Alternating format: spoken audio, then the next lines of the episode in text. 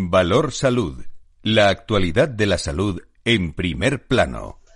Comenzamos en la radio y en Internet nuestro espacio de salud y sanidad en este viernes con la reflexión, la opinión de nuestros contertulios, que son diversos en su procedencia, ¿eh? en un tiempo de radio y comunicación, como decimos siempre, que es diferente y que sin duda queremos compartir con ustedes.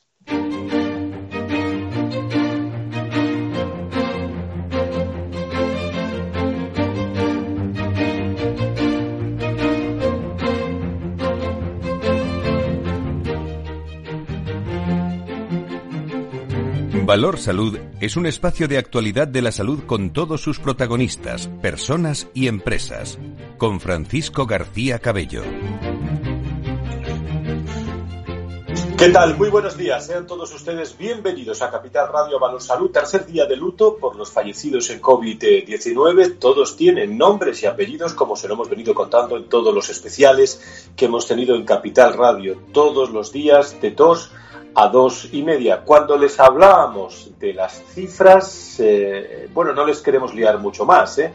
porque si lo hacemos eh, y si le hacemos caso a esas cifras, no sé dónde vamos a llegar por la confusión del gobierno a la hora de transmitirlo. Lo que sí conocemos a esta hora de la mañana es que el 70% de los españoles estará el próximo lunes en la fase 2 de la desescalada tras la incorporación de la Comunidad Valenciana, las provincias andaluzas de Málaga y Granada y la Castello-Mancheras de Toledo, Ciudad Real y Albacete, cuatro zonas sanitarias de Cataluña y una comarca de Castilla y León, mientras Formentera, La Gomera, El Hierro y La Graciosa progresarán a la zona 3, esperada por muchos ya, según lo ha anunciado el propio director del Centro de Coordinación de alertas de emergencias sanitarias, Fernando Simón, ayer por la tarde, quien destacaba la muy buena evolución, por cierto, de los datos. Eh, el ministro también eh, hablaba sobre el paso de las comunidades autónomas a otras fases.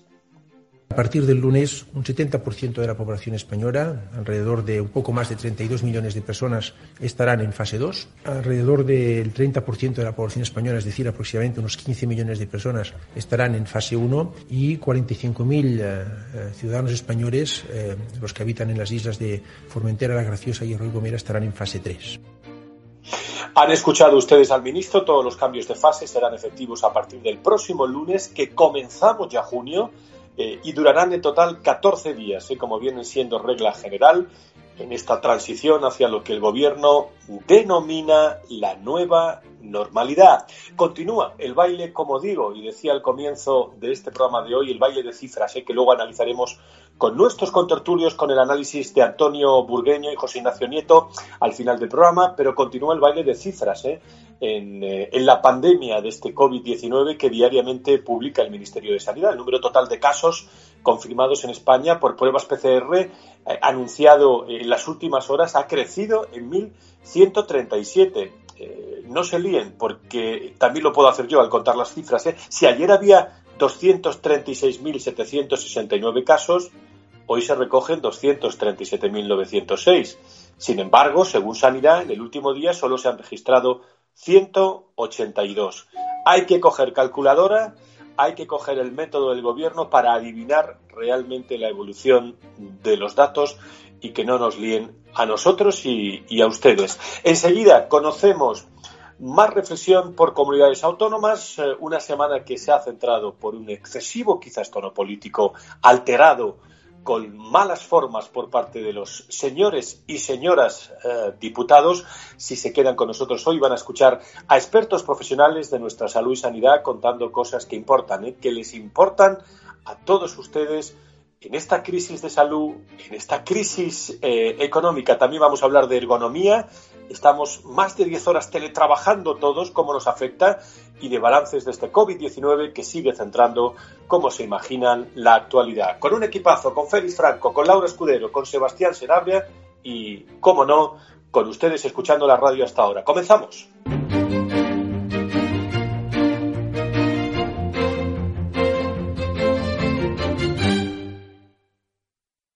Valor Salud.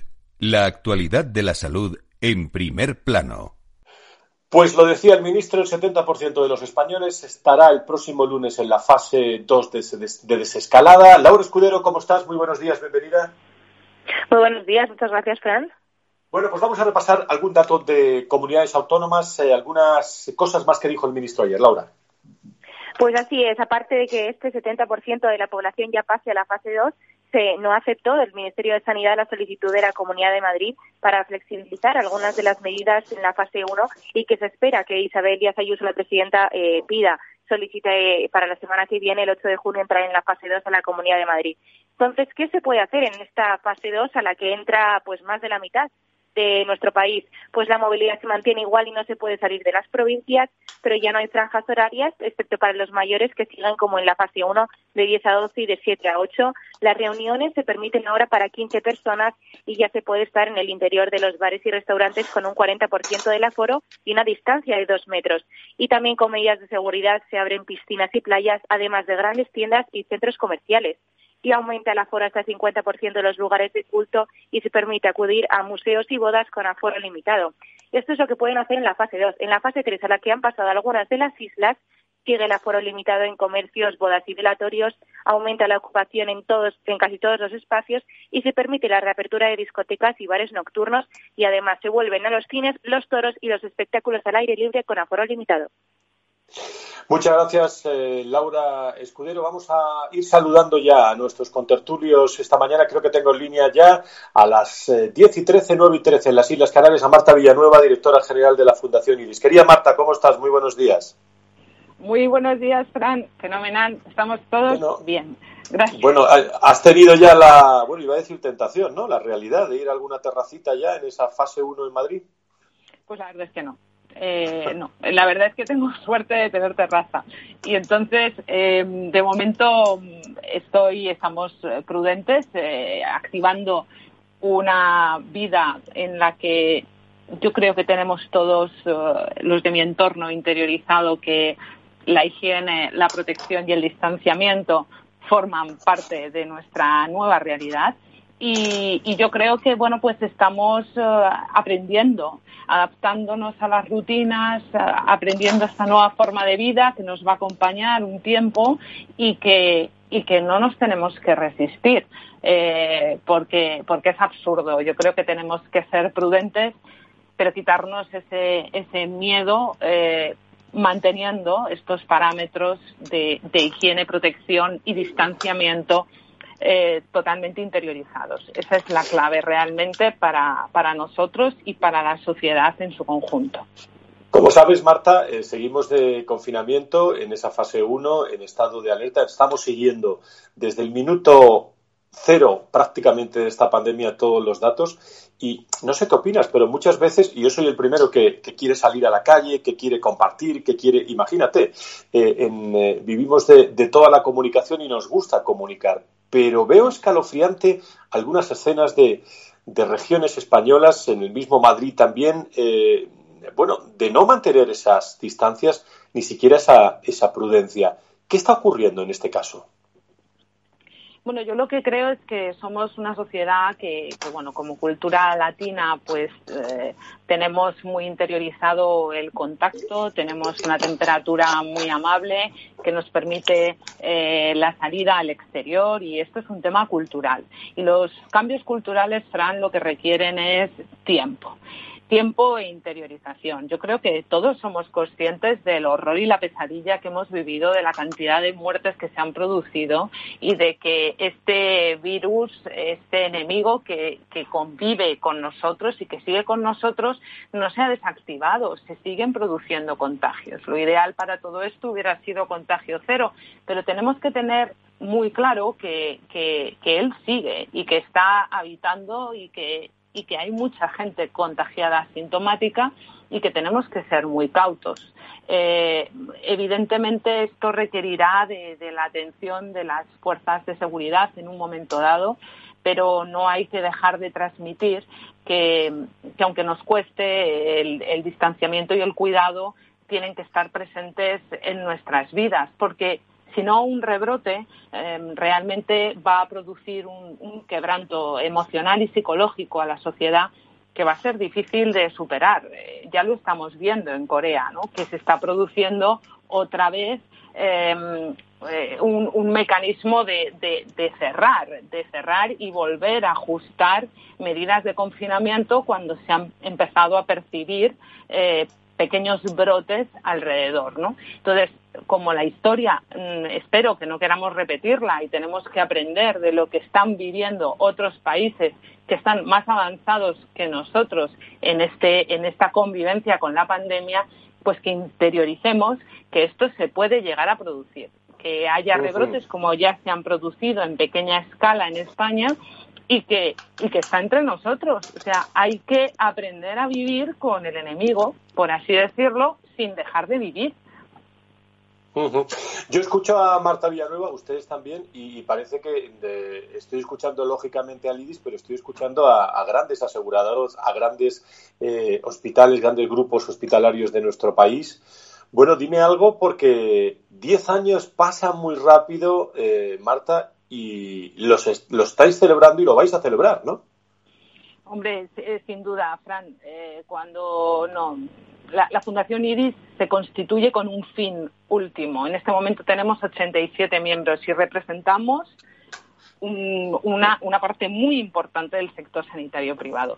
Entonces, eh, antes de que existiera la Fundación IRIS, la percepción de la sanidad privada no era la misma que desde su constitución todos tenemos claro que en este momento la sanidad privada representa a 10,4 millones de personas que viven en nuestro país y que disfrutamos de la sanidad privada y que lo hacemos de manera voluntaria. Pero es que la potencia de la sanidad privada es que hay el 57% de los hospitales de este país pertenecen a la sanidad privada y el 32% de las camas pertenecen a la sanidad privada.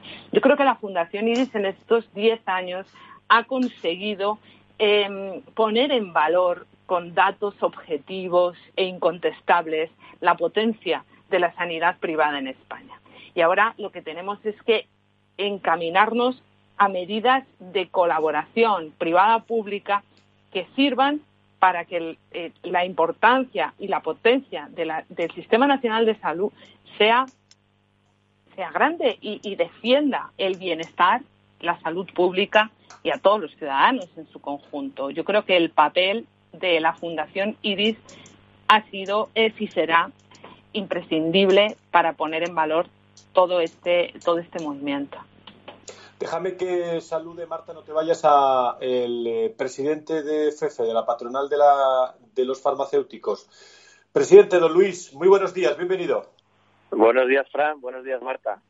muy buenos días. Bueno, no, sé si le quieres preguntar algo a Marta, luego estoy contigo para hablar de en estos 10 años que, se van a celebrar de, de, o que estamos celebrando de, de IBIS, Luis. Sí, en primer lugar, eh, felicitarla, eh, felicitar a IDIS porque yo viví bastante de cerca eh, el desarrollo inicial de, IDIS con vosotros y, sinceramente creo que era absolutamente necesaria la creación del instituto y, y, todavía, bueno, el recorrido es muy bonito, pero falta, yo creo que falta todavía mucho por recorrer por consolidar y, lograr que se abandone un poco pues eh, toda la, lucha política alrededor de una sanidad que lo único que queremos es que dé resultados, ¿no? Totalmente de acuerdo. Y queda muchísimo camino, como bien dices, Luis, por recorrer. De hecho, eh, ante la desgracia... sí, dime, Luis. Nada, que yo eh, solamente sabéis que siempre desde, desde las farmacias pues hemos ofrecido apoyo eh, con, Manuel Vilches anteriormente, bueno, y ahora también, pero son conscientes de que, de que IDIS eh, inicialmente pues eh, tiene que preocuparse de, la integración y la colaboración hospitalaria fundamentalmente, pero yo ya siempre he tenido en la cabeza que, la menor escala, la pequeña escala y la, última milla y la proximidad, que yo creo que somos las farmacias, en el momento que se vea oportuno, pues ahí estaremos, ¿no? Para formar parte y apoyarlo. Vamos, así os lo digo. Sí, sí. De hecho, con los farmacéuticos y con el Consejo tenemos una relación súper estrecha y estamos trabajando en todo este gran proyecto de receta electrónica que estamos poniendo en marcha, pues porque realmente es útil para la sociedad civil. Y nosotros estamos con todos los agentes, todos los stakeholders, trabajando para intentar que esta red de, sanidad privada dé respuesta a la, sociedad. O sea, que, vamos a seguir. Y, y, de hecho, es que esta pandemia nos abre la oportunidad de, ante la demostración de lo que hemos hecho, de lo que la sanidad privada ha hecho durante COVID-19, vamos a consolidar nuevas estrategias de colaboración que sean indiscutibles. Si, sumando, ganamos. Lo que está claro es que somos parte de la solución y nunca parte del problema. Y siempre habrá gente que lo discuta, pero esos van a seguir estando y lo vamos a seguir compartiendo y lo van a seguir diciendo. Pero nosotros somos apolíticos, Mm, y lo que lo único que perseguimos es el bienestar social.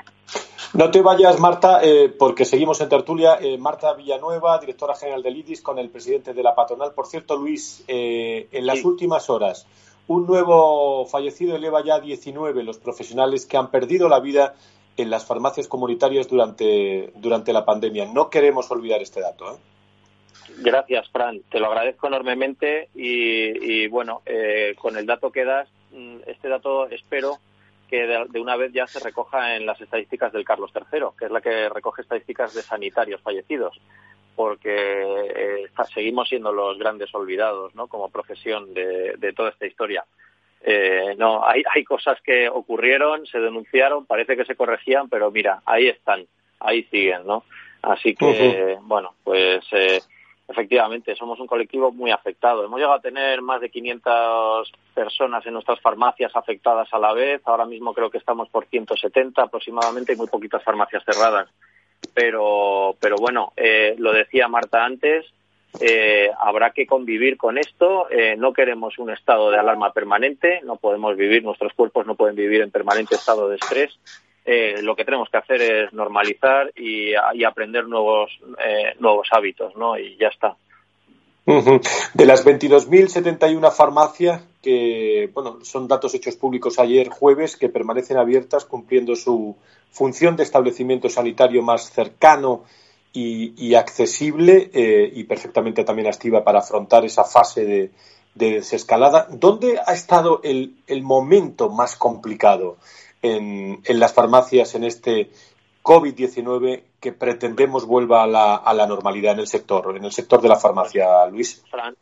sin ninguna duda, el momento más difícil, el más difícil de todos fue el arranque. O sea, ese, ese segunda mitad de marzo, en el que eh, nos habíamos quedado sin mascarillas, decían que no eran necesarias, nosotros no nos lo podíamos creer, la gente, aún no siendo necesarias por sentido común, las estaba pidiendo, nos montaron un cirio pascual con el precio de las mismas, eh, nos estábamos contagiando, eh, yo qué sé, las medidas de higiene y seguridad no habían respondido y tuvimos que improvisarlas nosotros, curiosamente, eh, implementando muchas de las que luego se han recogido espontáneamente y a posteriori. Eh, Vamos, eh, a todas luces, el momento más difícil ha sido la segunda mitad de marzo, arranque de abril, pero vamos, el, el pico en el que estábamos, además éramos los únicos abiertos, imagínate, solamente en Madrid desplazarse eh, de tu domicilio a tu farmacia ya era un problema porque eh, alguno había pues que no le terminaban de creer, eh, en fin, porque claro, eh, eh, si tú dices que vas a un hospital a salvar a cuatro personas que se están muriendo, ahí si hace falta te ponen una alfombra. Pero si tú lo que dices es que vas a tu farmacia para seguir tratando, atendiendo a la gente que son crónicos, que necesitan medicación y tal, pero claro, ya empiezan a discutir, no, porque no sé qué, domiciliario, hay que quedarse en casa. Bueno, sí, pero es que las mm, hay que quedarse en casa, la gente tiene, necesita su medicación, yo tengo que abrir la farmacia, esto es un servicio y tal. Eh, algunos han tenido problemas, no muchos, ¿eh? pero no, fue, fue tremendo. Eh, no, esto no se nos va a olvidar fácilmente, claro. Sobre todo Una no última, se nos va a olvidar luego cuando, cuando, Frank, cuando vengan con, cuando, con la segunda parte de la pandemia, la, la socioeconómica. Eh, esa vamos a hablar luego a partir de y media con el eh, director de New Medical Economics, que va a estar en directo con, nosotros. Una última cuestión para los dos, eh, que nos acompañáis hoy con todos nuestros oyentes en, en, este programa de Salud y Sanidad con Marta Villanueva, con Luis de Palacio. hemos leído y lo seguimos a vuestro presidente, a Juan Abarca, presidente de HM Hospitales y de la Fundación IRIS en LinkedIn, y, y ha destacado la gran labor de la industria farmacéutica que se está volcando también para conseguir a marchas forzadas esa vacuna, ¿no? Hablando, hemos leído de más de 100 proyectos en el mundo, eh, China, Reino Unido, USA, a los dos. Os pregunto brevemente, eh, un reto, ¿no? Ante la, la investigación, Marta Luis, que yo creo que es clave en estos momentos para todo el mundo, ¿no? Marta. Bueno, la investigación es clave porque evidentemente no podemos estar conviviendo de manera permanente con este enemigo y evidentemente estamos todos ansiosos de poder eh, tener esta vacuna que, bueno, pues, pues esperemos en los próximos meses, a pesar de las dificultades de investigación y de producción, pues la podamos tener lo antes posible. Pero en este momento estamos en, en una fase potente de reconstruir nuestro sistema de protección sociosanitario ante esta pandemia y estamos en la gran oportunidad de poner foco en los niveles de atención, de recursos, de coordinación y de capacidad que ha demostrado que esta pandemia ha colapsado. Entonces creo que tenemos que aprovechar esta oportunidad. Luis, no te vayas, que estoy enseguida contigo para hablar de investigación también. Marta Villanueva, directora general del IRIS. Muchísimas gracias por estar con nosotros. Muy buenos días. Gracias a vosotros, encantada. Hasta luego, Luis. Fran. Adiós, Marta.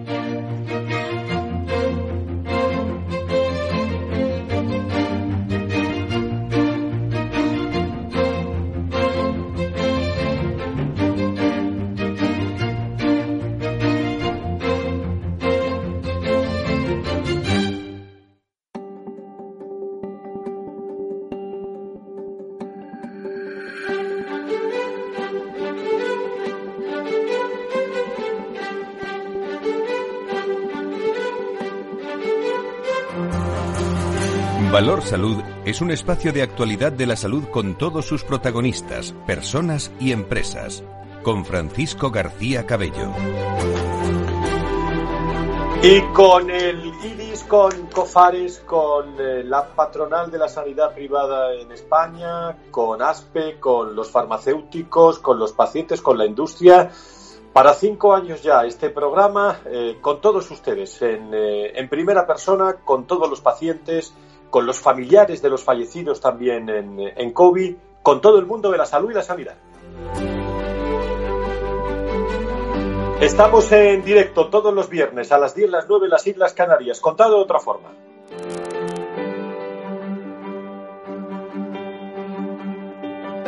Y teníamos en línea, antes de despedir a Marta Villanueva, la directora general del IDIS, en este programa, a Luis de Palacio, presidente de FECE, que creo que sigue con nosotros en línea. Luis, sigue ahí, ¿no? Sigue, sigo, sigo. Bueno, pues eh, eh, hemos leído también en, las últimas horas que, en España el Consejo General de Farmacéuticos ha, desarrollado un gran una gran parte de, las recomendaciones ¿no? Eh, de la Organización Médica de la Salud en sucesivas propuestas y, habla de un paquete de recomendaciones para reforzar las respuestas de los sistemas sanitarios al COVID y ha publicado una guía técnica dirigida a las farmacias en las que, bueno, les resumo a todos los oyentes y seguidores, en las que destaca que los farmacéuticos son clave en la respuesta de, la pandemia. Eh, ¿Qué tiene que decir? Bueno, eh, efectivamente, se, veía venir ya desde que en Corea del Sur, por ejemplo, el primer establecimiento esencial que se configuró fue el de la farmacia. Eh, ahora resulta que es eh, la institución de la OMS, eh, la, Organización Mundial de la Salud en su sección de, Europa, la que, la que realiza unas recomendaciones, entre ellas que se desarrolle con mayor intensidad la retirada domiciliaria, de, o sea, la asistencia domiciliaria en farmacia también que va en consecuencia, Fran, con la tendencia que se está comprobando de digitalización de los servicios sanitarios. Porque eh, no olvidemos que si ahora mismo incluso la Seguridad Social, el Sistema Nacional de Salud, está comenzando de manera decidida a pasar eh, videoconsultas si hace falta, eh, de, chequeo en los pacientes de una forma más rápida, digital y tal, eh, pues quien puede diagnosticar eh, o puede hacer una continuación de tratamiento y puede prescribir, ¿cómo no vas a poder luego recibir la medicación de una manera digital y domiciliaria? O sea, que al final quien puede lo más puede lo menos, que es un aforismo muy usado, y, si en la medicina se va a desarrollar de esta manera, eh, eso es un tractor que, arrastra el resto de, los ámbitos sanitarios. Una organización médica de la salud que también destaca en su informe como la farmacia, y es verdad, la farmacia comunitaria es a menudo, bueno, saben todos ustedes, el primer lugar ¿no? al que acudimos, al que acceden todos los pacientes y una posición estratégica en estos, eh, en estos momentos. No se vaya, eh, presidente jefe de la patronal de la farmacia, porque creo que va a saludar a, un buen amigo, magnífico profesional y maestro del que les habla, don José María Martínez, presidente del Instituto para la Gestión de la Sanidad y director de la revista acreditada News Medical Economic. Don José María, querido doctor, muy, buenas, muy buenos días. Hola, buenos días, Fran. Eh, encantado de estar con vosotros como siempre. Muchísimas gracias. Bueno, ¿qué, balance hace José María Martínez, eh, director de New Medical Economy, de esta crisis? Crisis sanidad, crisis económica, ¿se juntan las dos, José María? Sí, sí. Eh, bueno, pues realmente el balance es terrible. Cuando ha habido un número de fallecimientos tan tan elevado, tan elevado, pues eh, similar a países como China, como Estados Unidos, como como Italia, realmente es, es horrible la situación que queda en este momento es lamentable desde el punto de vista social, pues evidentemente hemos perdido a, muchísimos, muchísimos mayores y mayores de golpe, porque a los mayores vamos desapareciendo todos eh, de vez en cuando, pero claro, de golpe no, y, ya no es perder un número de personas eh, ni de ancianos, sino que es perder pues una generación con unos valores excepcionales y que realmente pues eso ya no, no van a, a volver, está absolutamente claro. Y desde el punto de vista económico, pues el panorama es es tremendo, es tremendo porque vamos a depender casi todos de, de dinero de fuera, de dinero de fuera que, que puede, cuando digo de fuera, es que no es de necesidad privada, no es de lo que tú te ganas por tu cuenta, sino que va a venir de algún estado o de un conjunto de estados y, y el dinero pues nunca es gratis. El dinero eh, va a suponer pues una pérdida de libertades, va a perder una pérdida de, beneficios pues de lo que cuando hablamos del estado de bienestar, o sea que en fin, no sé si te vale como un resumen generalizado. José María, sin salud no hay economía y sin una economía coherente no puede haber una buena salud. Sí, sí, claro que sí, por supuesto que sí. Si, si la gente que hace la, la economía coherente tiene en cuenta la sanidad y tiene en cuenta los, los recursos que hacen falta para llevar a cabo no solamente las situaciones normales, sino para prever situaciones extraordinarias como la que ha habido ahora, como la de una pandemia, que evidentemente se da cada, cada bastante tiempo, se ha dado cada bastante tiempo. A lo mejor ahora es posible que venga más a menudo, pero ahora preveyendo eso, claro, pero con, con un porcentaje de, de, gastos para sanidad eh, muy bajo, como hemos tenido en España hasta ahora, demasiado hemos hecho, la verdad. Bueno, no sé si antes de despedirlo a Luis de Palacio quiere, os queréis saludar eh, el presidente de FF y tenemos en línea al director de la revista New Medical Economics. Eh, José María, Luis, estáis en línea los dos. Sí, José María, nada, encantado de saludarte y, nada, y atento a, cualquier reflexión sobre, sobre lo que se nos viene como crisis económica, que, que, otra de las cosas que me temo es que dentro de los primeros paquetes de medidas, porque esto no va a ser gratis como tú dices, venga alguno que ya implique un recorte en sanidad. O sea, cuando, cuando lo que estamos demostrando es que la inversión, el, el, gasto en sanidad realmente es una inversión en salud, una inversión que va a permitir a la gente ser más productiva, por enfermar menos, lo que sea, eh, los de las farmacias nos tememos eh, lo que ya venía por ahí del aire, que eran unas recomendaciones de recorte, de, bueno, de, meter eficiencia en el sistema, que en el fondo es quitarnos margen a nosotros del poco que nos queda para, para intentar ahorrarse parte de la factura, ¿no? Y, al, final, se demostrará, Luis, al final se demostrará que los recortes no los hace un determinado partido político concreto, que los recortes los hacen todos los partidos políticos. Totalmente de acuerdo, pero y voy un poquito más allá. Y además siempre se recorta eh, pensando mm, en las barbas del vecino que en las tuyas propias. Quiero decir, el, el coste de la estructura administrativa sigue sin tocarse fundamentalmente. O sea, ¿dónde, ¿dónde están tocando? En la colaboración público-privada. Eh, pues venga, vamos a soltar lastre con la, con, la parte de la colaboración público-privada. Oiga, no haga eso, que precisamente nosotros somos los que tiramos de, de la eficiencia y de la competitividad. En fin. Vaya sensación, vaya sensación que nos estamos llevando con ese tono político que se está estableciendo a raíz de esta crisis sanitaria. Pero tendremos, tendremos tiempo para analizarla. Eh, te despido, eh, Luis, presidente de FF, patronal de la farmacia. Muchísimas gracias por estar con nosotros. Un abrazo. Muchas gracias, Fran. Un abrazo. Un abrazo fuerte. Eh, José María, un, un, apunte en, en, esta reflexión. Estáis organizando, yo, yo voy a estar escuchando eh, cómo impulsar la investigación clínica en España. Vais a montar una, una webinar el próximo día 2 de junio. Cuéntanos, porque van a estar los amigos de Farmaindustria también y, es muy interesante. Mira, nosotros eh, desde la revista, lógicamente teníamos un plan de aquí a final de año para, o desde hace un par de meses a final de año, de muchos eventos en cualquier lugar de España y con temas, creemos que interesantes para nuestros lectores y para el público en general y que eran presenciales. Realmente ahora todo lo presencial, pues aunque vaya flexibilizándose un poco, pues evidentemente de aquí a final de año o a principios del que vienen no va a tener un relieve grande. Entonces hemos decidido pues crear, como todo el mundo está haciendo en sus respectivas áreas de actuación, pues unas eh, aulas virtuales, unos espacios virtuales, en los cuales la calidad de los ponentes pues son extraordinarios y evidentemente apoyados por por patrocinadores. Patrocinadores hemos realizado ya, tenemos un calendario de, de actividades muy grande. Esta que tú te refieres es la tercera de un ciclo que, hemos empezado hace dos semanas. Empezamos con un tema muy interesante, como es el tema del Nursing Now, que con el Consejo General de Enfermería. Luego hemos hecho otra esta semana con Sanitas sobre nuevas tecnologías, cuál es el futuro en el mundo de la sanidad. Vamos a hacer este del futuro de los ensayos clínicos con Farmaindustria. A continuación, uno con MSD sobre el futuro de, las, de los antiinfecciosos, de la investigación en antiinfecciosos.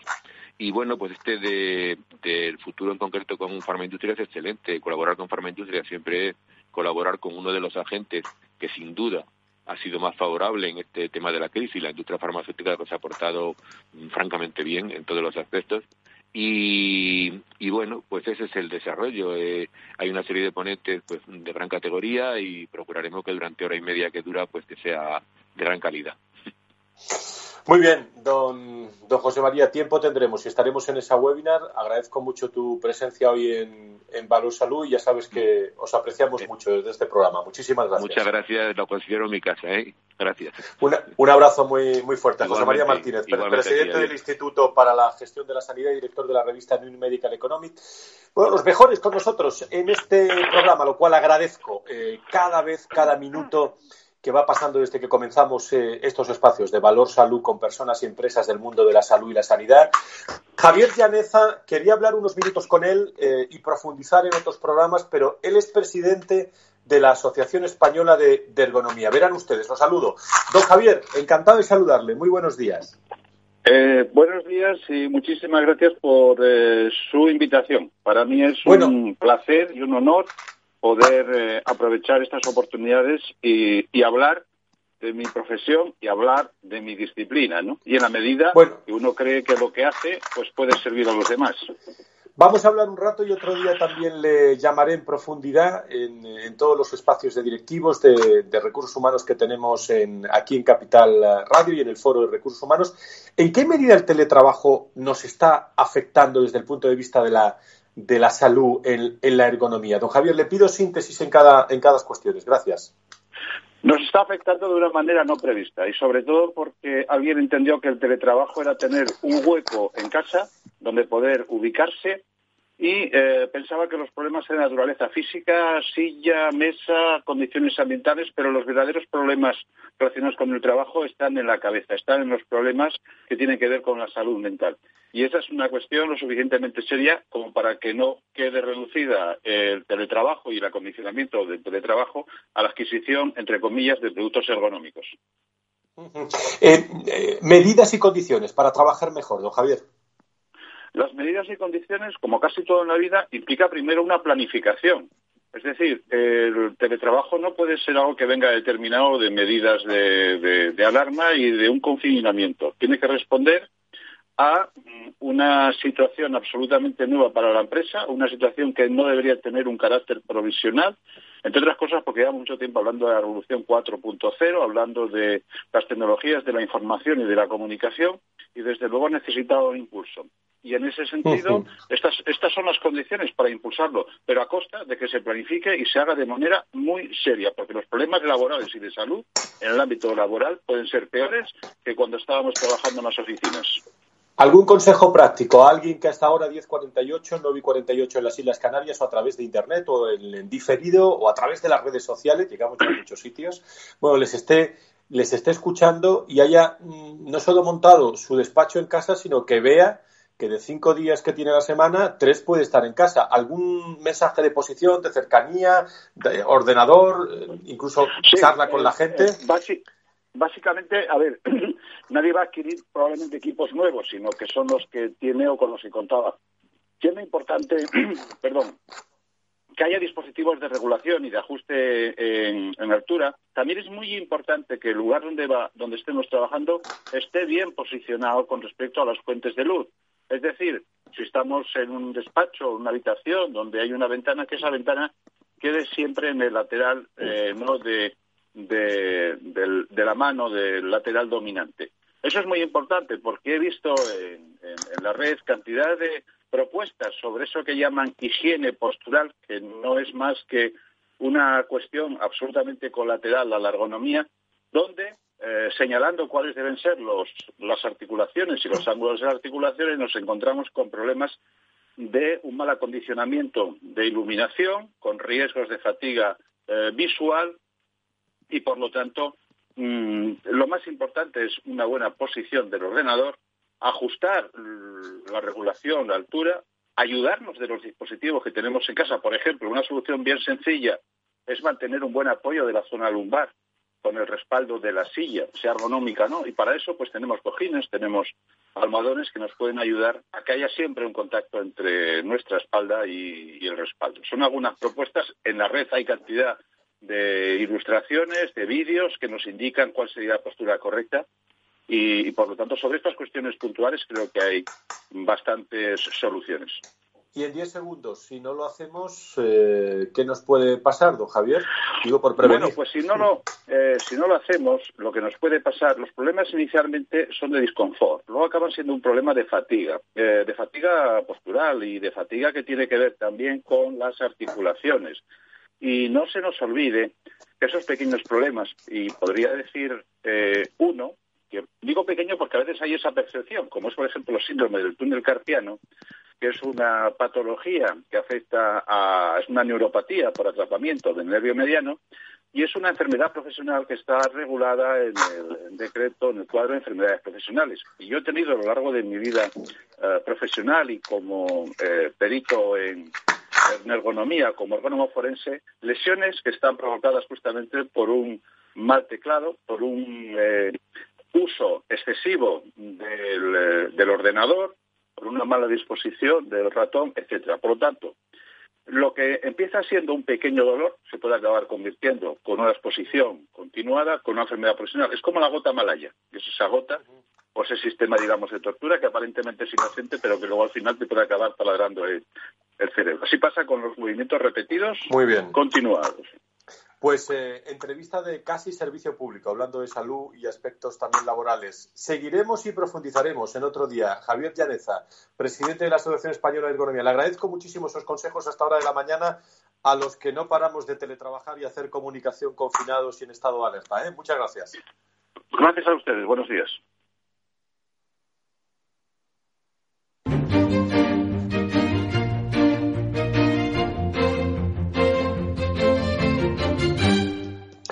Y prácticamente en la recta final, eh, aunque sean titulares, aunque haya una reflexión nada más, pero no dejo de llamar en primer lugar Antonio Burgueño, director del proyecto Impulso. Don Antonio, muy buenos días, bienvenido. Buenos días a todos. Bueno, pues eh, ¿con qué se queda? ¿Qué reflexión de la semana podemos hacer en estos minutos finales, don Antonio? En unos minutos.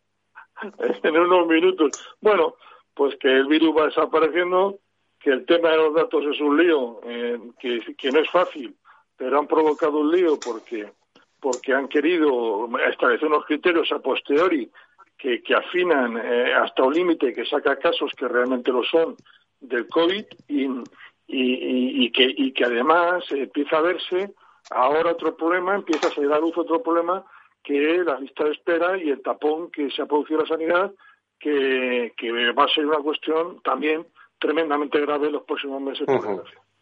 Don eh, Nacho Nieto, eh, experto en políticas sanitarias eh, y es consejero de salud de La Rioja.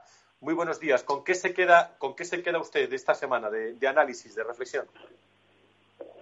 Bueno, buenos días, primero.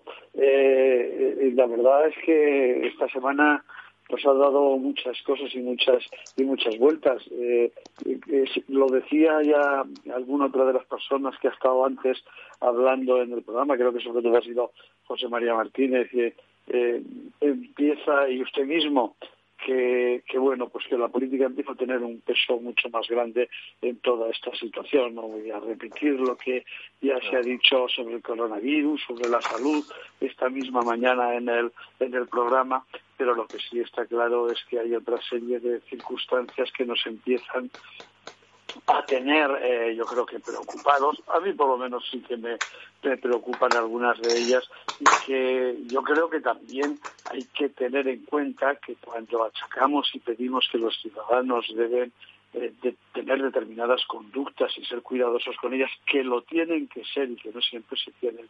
Yo empiezo a pensar también que un poco de culpa la tienen eh, nuestras propias autoridades que nos han contado ya tantas cosas, nos dicen y nos las cambian todos y cada uno de los días y da esa sensación de que la situación la tienen mucho menos controlada, desgraciadamente, de lo que nos gustaría, que también eh, eh, conllevan a que luego cada una de las personas pues también encuentre algunos problemas para hacer y para seguir otra serie de cosas tono político que estamos cogiendo en estos momentos y sobre todo en esta semana es el que se merece nuestro nuestra salud, don Antonio, don, don Ignacio. No, no, no, el tono político es muy peligroso porque lleva sectarismo, si lleva a, no trabajar, o puede conllevar, y no lleva necesariamente, puede conllevar a, a una, eh, marcar una ideología a algo que no debería tenerla, pero esto no es ahora, ha sido una batalla de siempre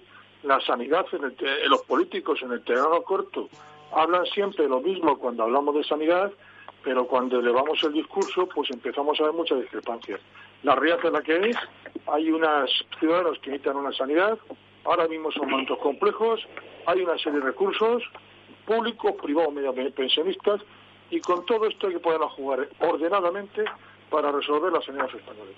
Y ese, y esa todo lo demás es llevar un terreno inadecuado, evidentemente. Nacho.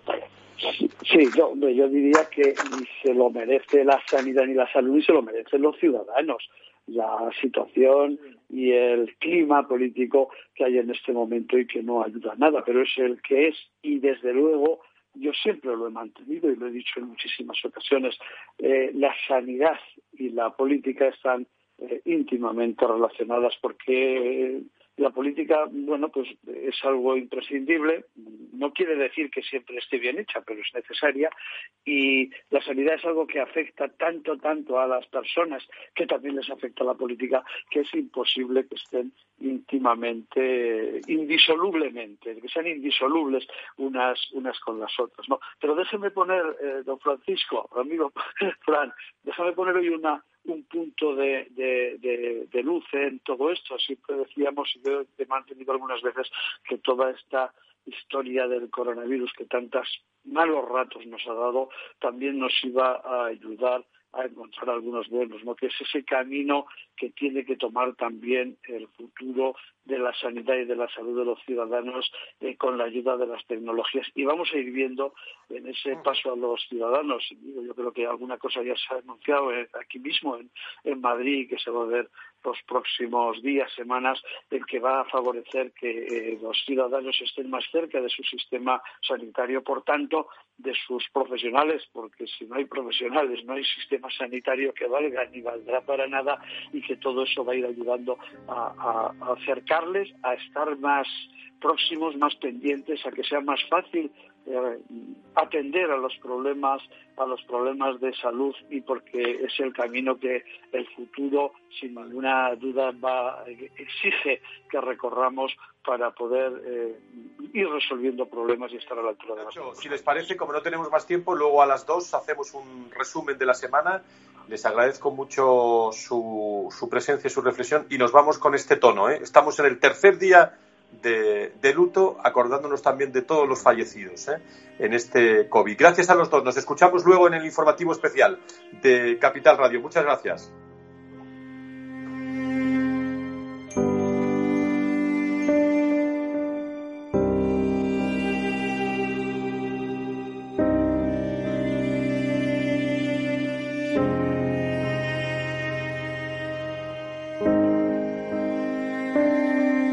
Valor Salud. La actualidad de la salud en primer plano todas las semanas con sus personas y empresas. En Capital Radio, con Francisco García Cabello.